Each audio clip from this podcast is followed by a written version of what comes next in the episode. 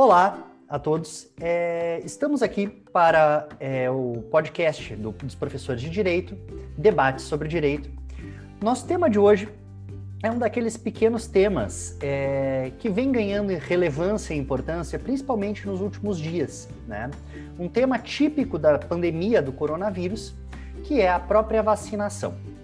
Iremos abordar aqui alguns aspectos interessantes sobre esse, é, sobre esse elemento né, da saúde pública brasileira. A vacinação, seu uso obrigatório, processo de aprovação, entre outros detalhes que se tornaram cada vez mais relevantes nessa guerra que a gente tem visto política dos últimos dias. Nosso convidado de hoje é o querido professor Pedro Henrique. É, professor Pedro, pois não? Pode fazer a saudação aos nossos, aos nossos ouvintes. Muito obrigado, professor João Rubens. É, bom dia a todos, bom dia a todos os nossos ouvintes. É, é uma enorme satisfação participar mais uma vez do podcast, do nosso podcast, né, o podcast dos professores do curso de Direito do Centro Universitário Uniopet. Vamos procurar, na medida do possível, conversar sobre esse tema que é um tema que até bem pouco tempo era algo muito óbvio, né? Pelo menos vacinação no Brasil era algo que é, até algum tempo não se discutia, não se debatia. Nossa rede, nosso sistema de vacinação é, é muito eficiente e de uns tempos para cá nós passamos por uma onda negacionista que nos obriga a retomar esse assunto.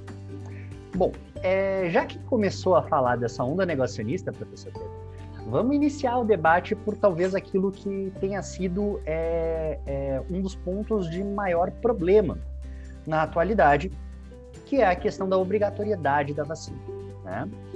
É, aqui a gente acaba entrando numa esfera que tem muito a ver com a esfera da, do direito constitucional. Né? É, o que, que o senhor pensa sobre a, a obrigatoriedade da vacina? Bom, é, é, eu acho que existem fundamentos constitucionais para para se defender a obrigatoriedade da vacina, né? É, muitas pessoas acham que a vacina é um tratamento médico comum, né? Um tratamento médico qualquer e que como um, como um tratamento médico qualquer é, seria dado ao sujeito, ao indivíduo, a liberdade de, enfim, de, de, dizer se aceita ou não se submeter àquele determinado tratamento, né? Mas essa, essa, essa é uma meia verdade, né? A outra metade da verdade é que as vacinas, elas, além de serem um tratamento, elas servem para evitar é, é, é, a proliferação é, de doenças que são transmissíveis, né?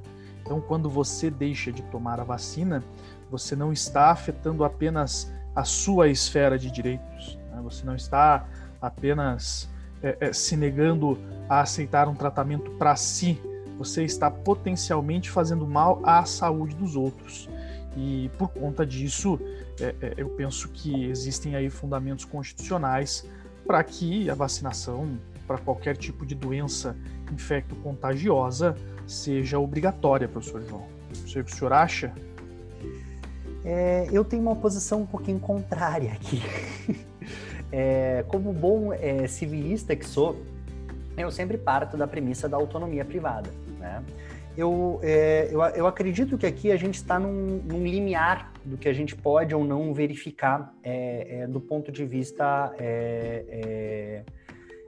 da, da própria autonomia privada e da própria noção de liberdade individual que a gente tem.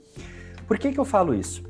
Ao mesmo tempo em que eu concordo com o teu posicionamento, professor Pedro, eu acho que a questão da, da, da existência da vacina e da política é, de vacinação, ela acaba cuidando muito é, de uma questão de política estatal, né? A gente acaba se envolvendo aqui com uma questão de política estatal, né?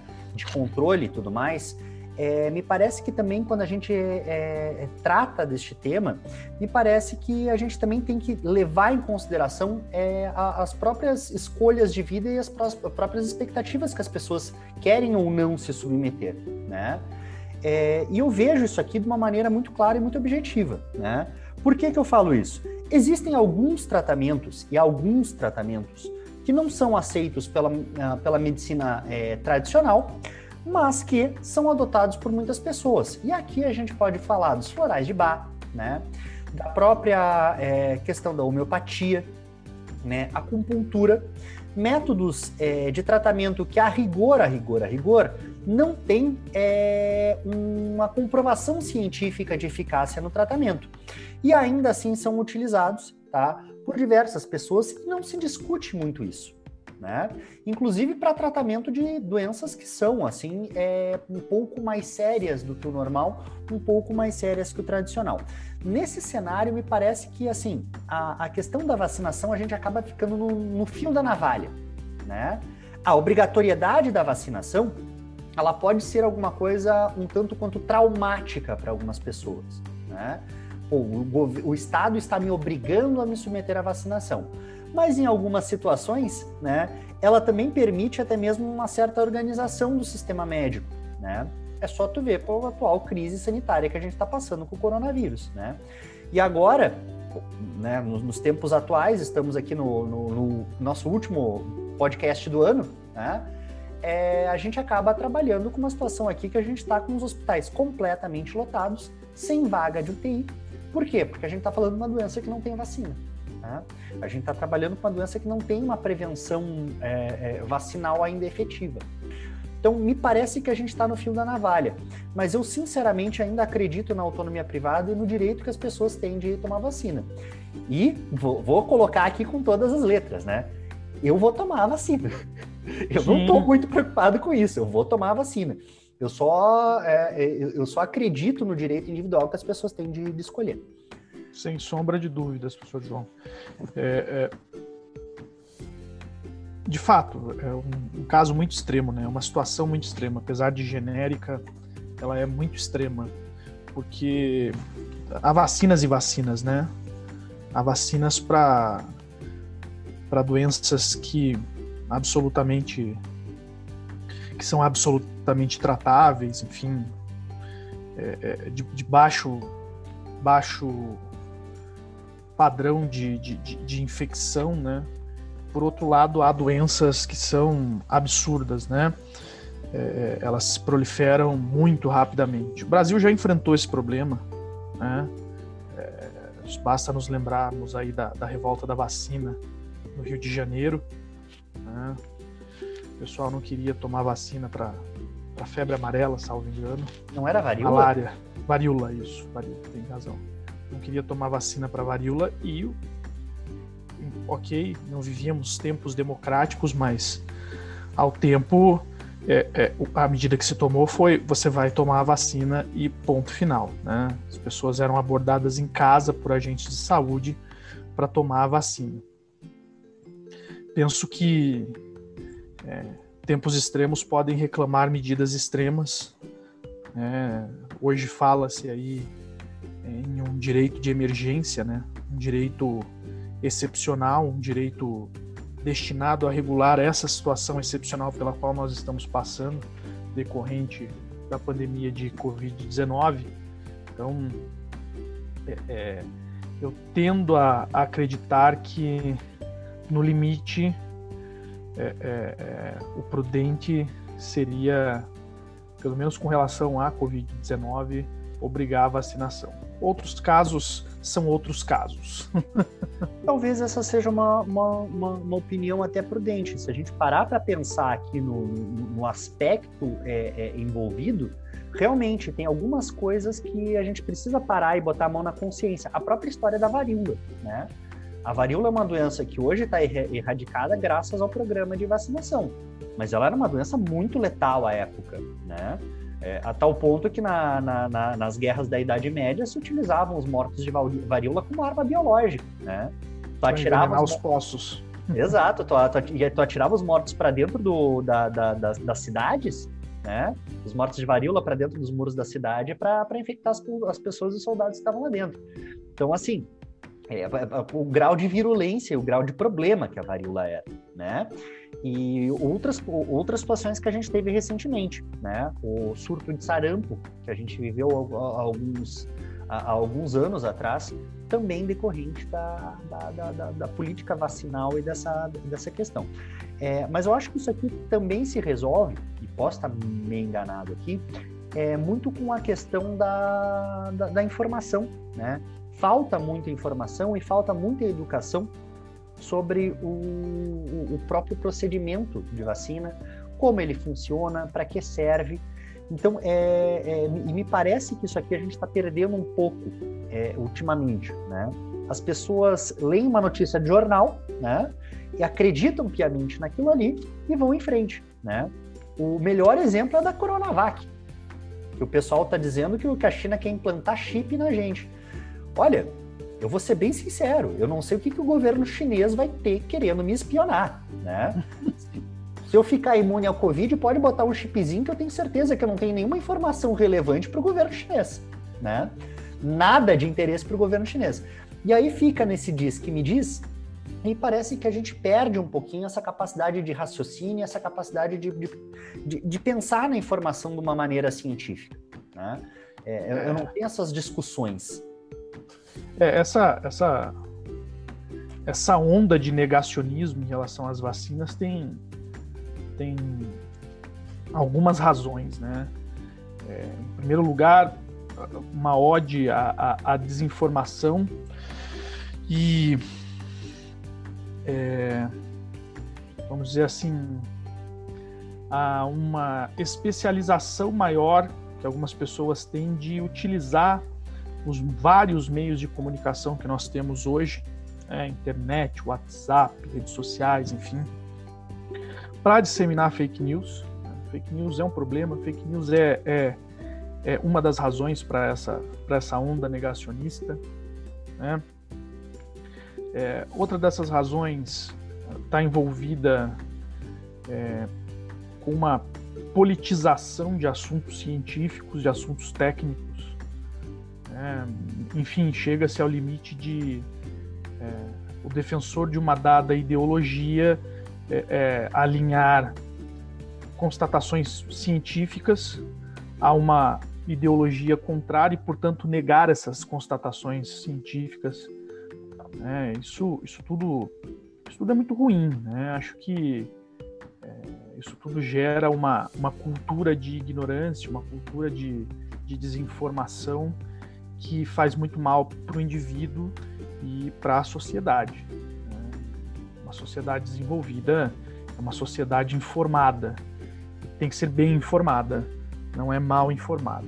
E eu não tenho dúvidas de que é, é, o Brasil aí, infelizmente, passa por um momento crítico em relação às políticas públicas acerca da vacinação. Né? É, é vacina desde que a Constituição de 88 foi promulgada, a vacina nunca foi obrigatória, né? mas ainda assim havia um esforço político institucional do governo federal, do, dos governos estaduais, dos governos municipais, por meio do Sistema Único de Saúde, de incentivar, de chamar, de controlar a vacinação. Né?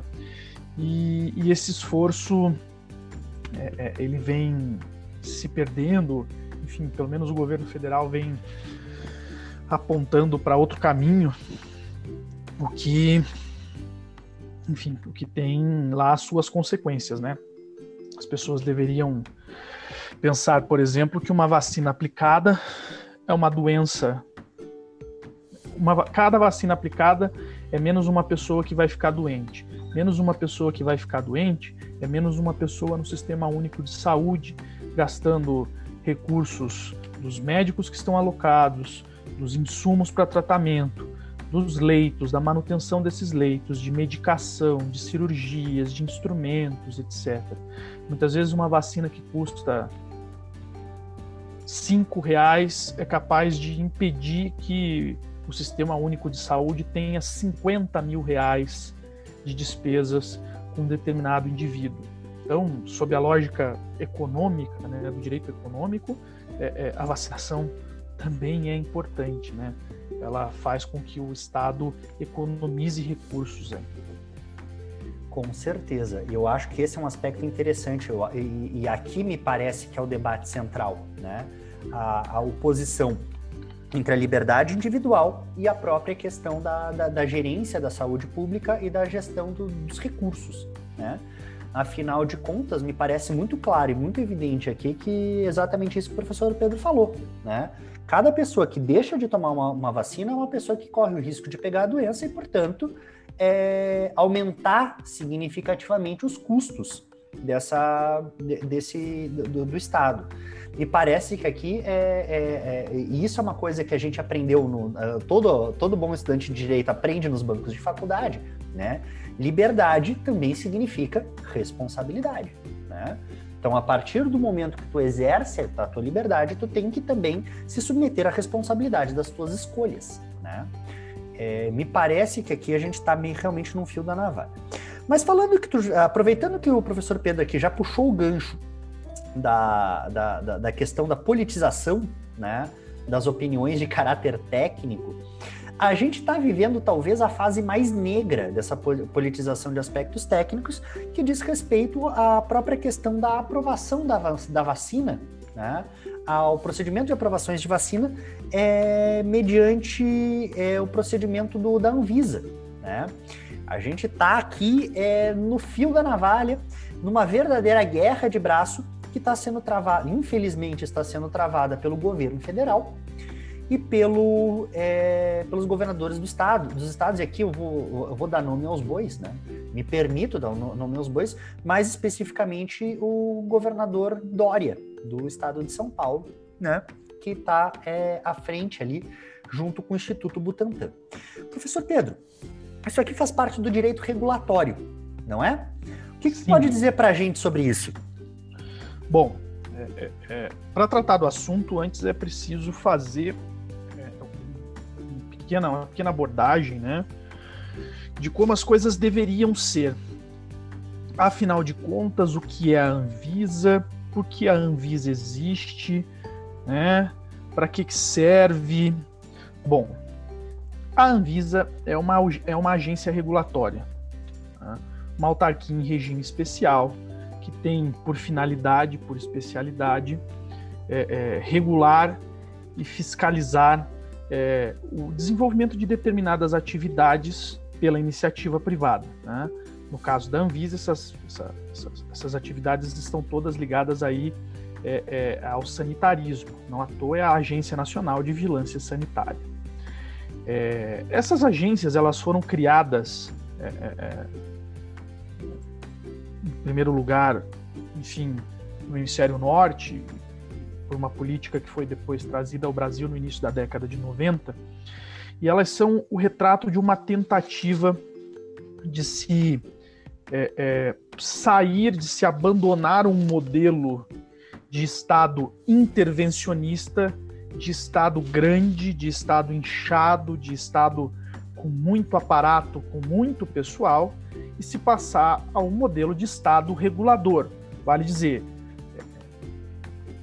as pessoas se deram conta de que é, diversas das atividades é, é, exercidas originalmente pelo Estado, a um custo alto e eficiência baixa, poderiam ser é, executadas pela iniciativa privada, desde que o Estado regulasse, dissesse como essas atividades poderiam ser executadas, né, é, e fiscalizasse para saber se o regulamento né, está sendo cumprido.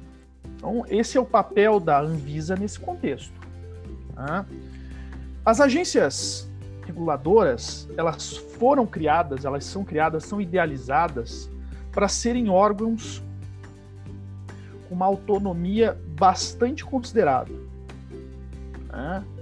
É, é, é, não são órgãos, não são entidades de governo, são entidades de Estado são entidades que foram idealizadas para é, é, funcionarem sob um aspecto absolutamente técnico, para ter o mínimo possível é, é, de influência política no exercício da, da, das funções dela. E é claro que, veja, isso é bastante óbvio, né? É, a Agência Nacional de Vigilância Sanitária, ao exercer uma, uma, a regulação de um determinado setor, espera-se que ela o faça de maneira técnica. Não é verdade? É, não se espera que é, a política de fiscalização da Anvisa varie de um lado para o outro conforme os ventos políticos mudam no país. Então, a ideia é que ela tenha guarde autonomia em relação à administração pública direta, guarde autonomia técnica em relação ao governo federal e exerça suas atividades de maneira técnica. Não à toa, essa autonomia técnica ela é tão grande, essa especialidade técnica é tão grande, que é, o Supremo Tribunal Federal possui alguns precedentes onde ele celebra é, é, o que a, a, jurisprudência costuma chamar de deferência técnica em favor das autarquias, desculpa, em favor das agências reguladoras. Vale dizer, é o STF dizendo o seguinte: olha, esse assunto é absolutamente técnico, né? é, essa agência reguladora possui competência legislativa para regular essa atividade, e se a agência reguladora é, é, é, regulamentou essa atividade nesse sentido, de maneira técnica é, é, e resguardando aí, observando os limites impostos pela própria lei, não é possível nem a mim, judiciário, interferir né, no mérito como a questão foi regulada. Existem precedentes nesse sentido, são vários precedentes, precedentes importantíssimos, muito interessantes. É engraçado a gente falar isso porque a gente tá. É, é, é a gente vive uma fase engraçada, né? É, é, é a gente está falando de, uma, de, uma, de um aspecto político aqui, mas que nem eu costumo brincar, a gente tem um, um pequeno quesinho, né? De um pezinho no obscurantismo, por assim dizer. Por que, que eu falo isso? É, me parece que nesse jogo, nessa quebra, queda de braço aqui, algumas situações estão sendo utilizadas pelo governo, né, com uma forma não tão técnica assim, inclusive intervindo, é, por vezes, na própria Anvisa. Como que estão esses mecanismos, professor? É possível? É, esse, esse, é o cerne, esse é o cerne da discussão, né? É, como eu disse, o relato anterior aqui, o que eu descrevi há pouco, ele enfim. É um dever ser. Ele, ele, exato, ele refletia um dever ser, como as coisas deveriam ser. Né? Na prática, e isso também é apontado pela doutrina especializada, é, existe a possibilidade de é, as, as agências reguladoras é, é, não serem assim tão autônomas, né? Delas serem capturadas. Serem capturadas tanto pela administração pública direta, pelo governo central, como pela iniciativa privada. Existem relatos de agências reguladoras mundo afora que passaram a ser extremamente lenientes com um determinado mercado, com um determinado segmento, porque porque não tinha condições técnicas, havia uma assimetria de informação muito grande entre o corpo técnico da agência e o corpo técnico do mercado, de modo que o corpo técnico do mercado conseguia é, é, maquiar informações, envolver informações e, de alguma maneira, dirigir a atuação da agência reguladora. O que a gente pode estar observando no Brasil, na verdade, a gente observa desde sempre, é bom deixar claro. É, em pouquíssimos momentos na história brasileira, é, é, as agências reguladoras foram tão autônomas quanto elas deveriam ser. Né? Mas, é, é, talvez aí em virtude da atuação da mídia, e nesse caso específico, essa suposta falta de autonomia é, vem sendo colocada em foco. Né? A Anvisa diz que não, a Anvisa diz que ela não trabalha para favorecer os, os interesses de um governo, mas sim os interesses do Estado. Né? Mas, de qualquer forma, nós sabemos que é, é, é, a administração pública direta, o governo federal, vem pressionando a Anvisa num sentido ou no outro para que ela tome essa ou aquela medida em relação a essa ou aquela vacina. E isso é muito, muito, muito problemático. Por quê? Porque nós voltamos ao início da conversa. Né? Nós estamos aqui correndo o risco de politizar um tema que deveria ser absolutamente técnico. Se a vacina funciona ou não funciona, se essa ou aquela vacina funciona ou não funciona, é, é, isso tem que ser um dado científico, tem que ser comprovado cientificamente. E se for comprovado cientificamente, você registra a vacina. Não é porque ah, a vacina foi desenvolvida nesse ou naquele país, por esse ou aquele sujeito que são ou não são meus parceiros comerciais ou meus aliados políticos. É, esse é o risco que nós corremos hoje. Bom, é, falando da Anvisa, então, e agora entrando num assunto um pouquinho mais pragmático, é, graças à questão do, do, do, coronavírus, da política do, do, nosso atual governo, é, acabou sendo editado, acho que logo no início da pandemia, depois mais tarde até, até foi, foi, foi modificada, né?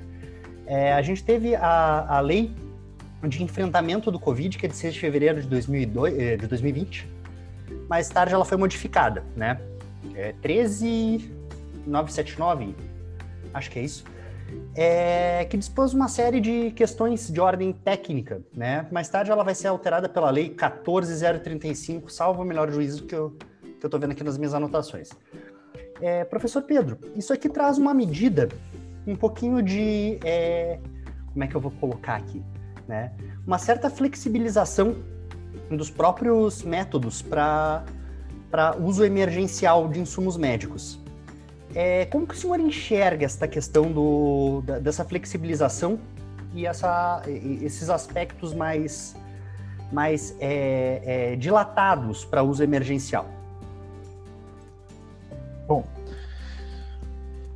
a Lei 13.979 de 2020, ela é uma das leis que compõem aquele chamado direito de emergência.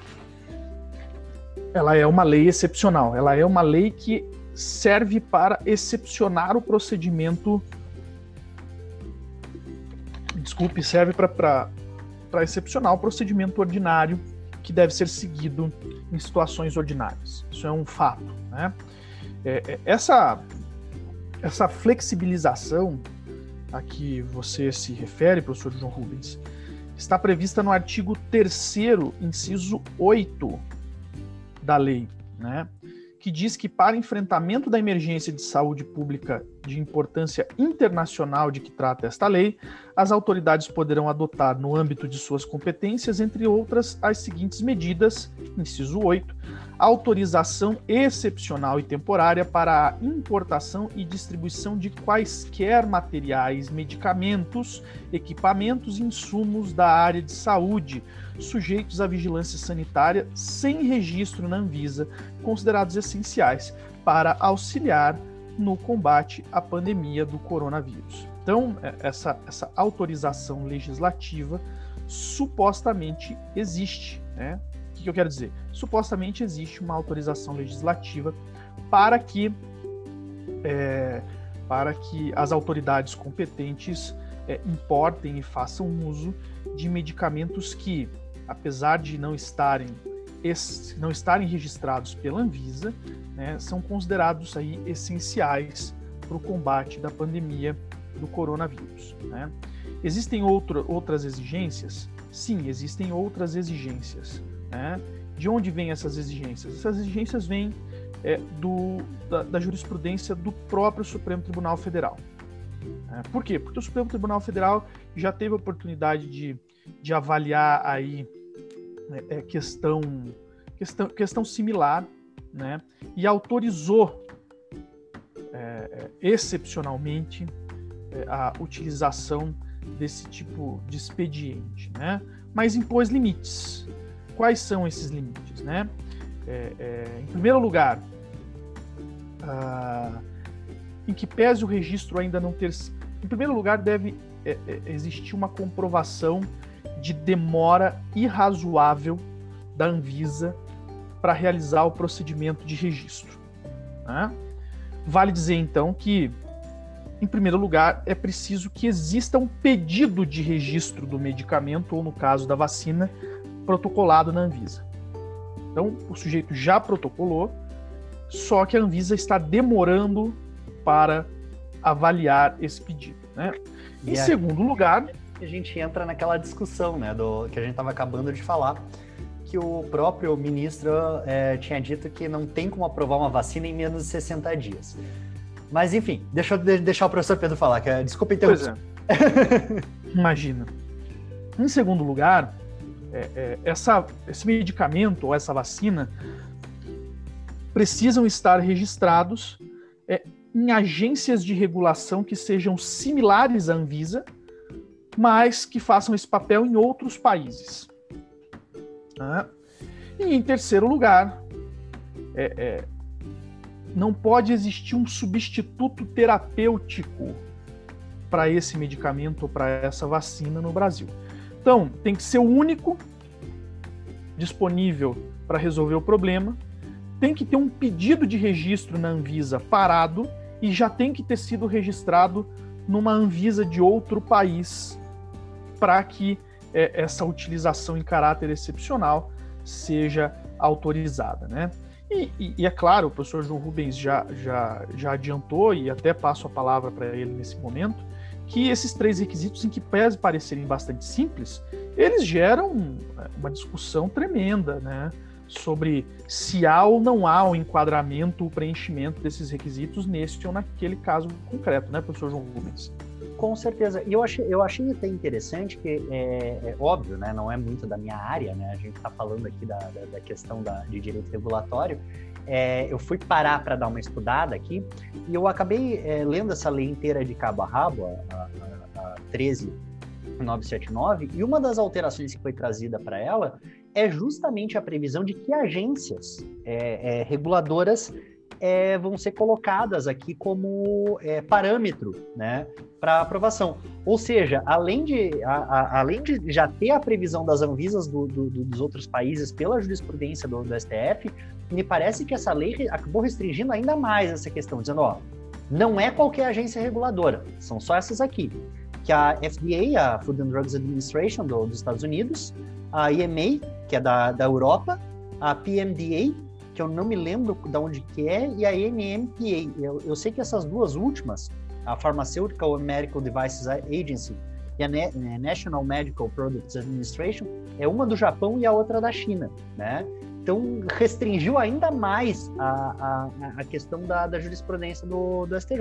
Não pode ser, por exemplo, a, a, canadense, não pode ser, por exemplo, a mexicana. Precisa ser americana. Renomada. É, a americana, a europeia, a chinesa ou a japonesa. Senão, não, não, não passaria. Eu achei, eu achei esse ponto bastante interessante. Mas o, o, o, detalhe principal aqui, e o, o, gostinho do que o professor Pedro falou, que me deixa um pouquinho mais com a pulga atrás da orelha, é, diz respeito à própria questão do, do tempo. Né? O requisito do tempo, que me parece ser, de longe, de todos eles, o mais é, incerto e o mais difícil de configurar. O que, que é um tempo desarrazoado? Né? A gente fala de um país extremamente burocrático. Né? Quando a gente fala com os nossos colegas estrangeiros que um processo aqui demora, em média, quatro anos para ser encerrado, um processo judicial, é, eles ficam espantados. Né? Para eles, um processo judicial tem que durar no máximo seis meses né? para ter a, a, primeira sentença. Então, o que, que, é considerado um tempo desarrazoado aqui? Pelo menos, existe algum parâmetro na, na, na jurisprudência que eles digam, ó, aqui normalmente é um tempo desarrazoado? Não existe. Infelizmente não existe, professor João Rubens. É, é, a questão vai ser avaliada é, caso a caso, é, vai ser muito casuístico. Infelizmente vai ser muito casuístico. Então nós temos essa, nós temos esse problema, o problema do tempo, né? É, eu tenho a impressão de que é, o tempo será, o tempo deixará de ser razoável muito antes, no caso das vacinas para o coronavírus, porque, enfim, ninguém aguenta mais essa situação de isolamento, de distanciamento. né, economia sofrendo. Então, tenho a impressão de que nesse caso específico esse tempo razoável será muito menor do que seria é, em outra situação. Com relação às agências que o professor João Rubens mencionou, né, que a lei realmente limitou essas agências a quatro ou cinco agências de muito renome, é, é, o que se pretende evitar com essa medida é que é, é que a gente abdique do registro da nossa Anvisa, supostamente autônoma do ponto de vista técnico, para nos curvarmos a uma, ao registro numa agência que não seja assim tão autônoma, né? Isso é um foi a melhor medida tomada? Não. Por quê? Em primeiro lugar, porque é, a nossa Anvisa, infelizmente, não é mais tão autônoma quanto já foi. Né? Pelo menos, aparentemente, tenta manter essa autonomia, mas a, a pressão política é enorme. Né? E, e, por outro lado, é, como aferir se a agência de um dado país ou de outro, de uma dada comunidade ou outra, é ou não é autônoma? Né?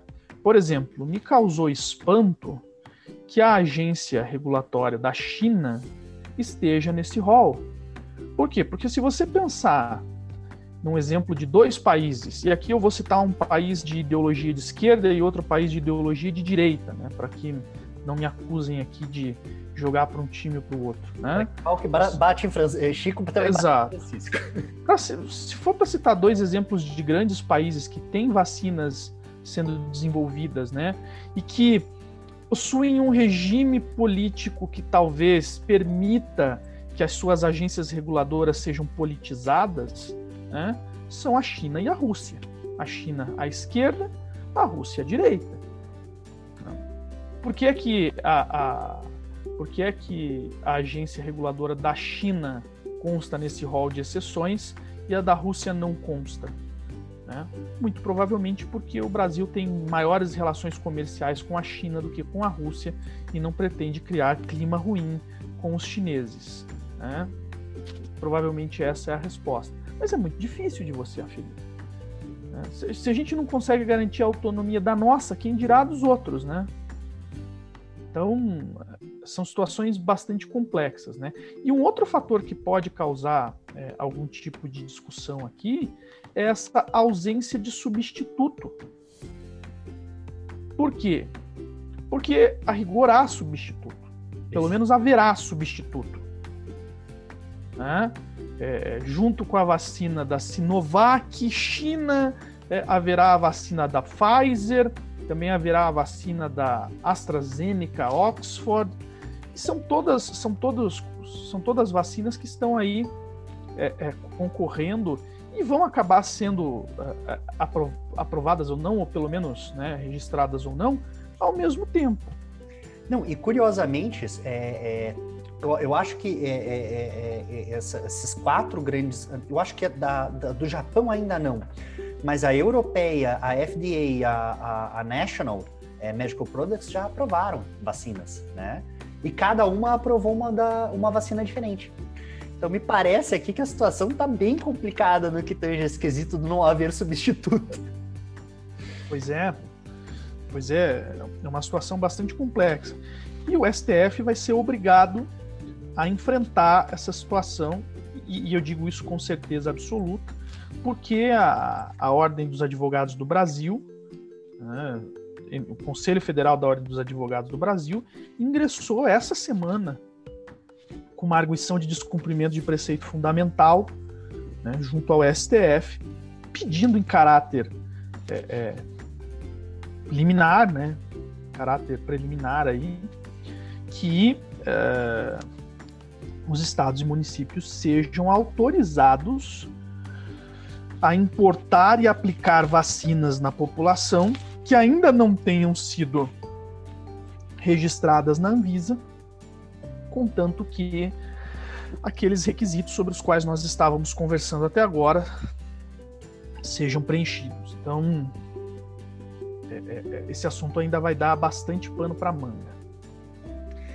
É, é, e me parece que agora mais do que nunca é, é, o nosso querido STF, né, vai ser forçado a, a tomar posições e a tomar medidas de, de, judicialização, né? A gente que tanto discutiu, que tanto é, é, é combateu a judicialização há, há, alguns anos atrás, né? Justamente porque o STJ, o STF estava começando a se tornar grande demais. Me parece que agora, porque uma, por uma falta de é, é, é coesão na, na, na, nas administrações do, das várias esferas, a gente vai acabar tendo que recorrer de novo ao STF para bater o, o martelo. Mas, professor Pedro, eu acho que a gente já avançou bastante no tema e avançou bastante no horário. É, o que, que tu tem de mensagem final para a gente aqui? Bom, mensagem final, é, é, é, ela passa por uma tentativa de puxar a sardinha pro meu lado, né? é, o Brasil passa por um momento muito conturbado, né? Politicamente falando, a pandemia é, piorou a situação, deixou a situação ainda mais urgente. Se, quando nós abrimos os jornais, nós podemos observar que boa parte dos temas enfrentados, das polêmicas levantadas, é, passam por uma análise de direito econômico, de direito regulatório, de direito administrativo. Então, é, o meu recado para os ouvintes, em especial para os ouvintes que são alunos, é no sentido de que, olha, é importante estudar direito econômico, direito regulatório e direito administrativo. Obrigado, professor João Rubens. Professor Pedro, muito obrigado pela participação. Aos nossos ouvintes, é, muito obrigado por terem ouvido mais esse debate com, debates com direito. É, encerramos ao, chegamos ao fim dessa, dessa gravação e chegamos ao fim do nosso ano. Muito obrigado a todos, um grande abraço, até a próxima. Tchau, tchau. Tchau, tchau.